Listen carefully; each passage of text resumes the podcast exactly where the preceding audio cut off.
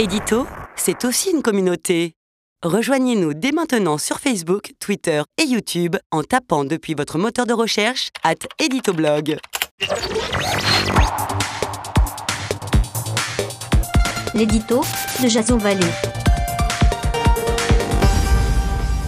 Bonjour, nous sommes le 24 janvier 2019 et voici le titre de mon éditorial qui s'intitule Japon, destination finale. C'est la fin de l'aventure Renault pour Carlos Ghosn. Mis sur le bas-côté de la route depuis deux mois par les autorités japonaises, le désormais ex-président risque de déclencher une nouvelle polémique dont l'exécutif se serait probablement bien passé. Tout d'abord, une rémunération fixe d'un montant d'un million d'euros auquel vient s'ajouter une part variable résultante de critères de performance de l'entreprise l'attendent.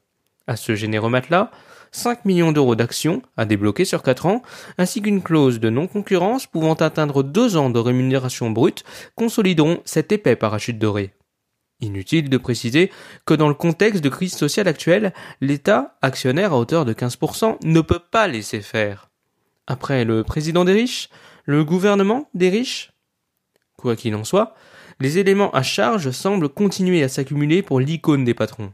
Un homme admiré, aujourd'hui acculé. Chronique d'une chute inimaginable, qui aura duré 67 jours. Milliardaire, désormais pensionnaire, au centre de détention de Tokyo. La suite de ce feuilleton, judiciaire, s'annonce à coup sûr riche en révélations et rebondissements.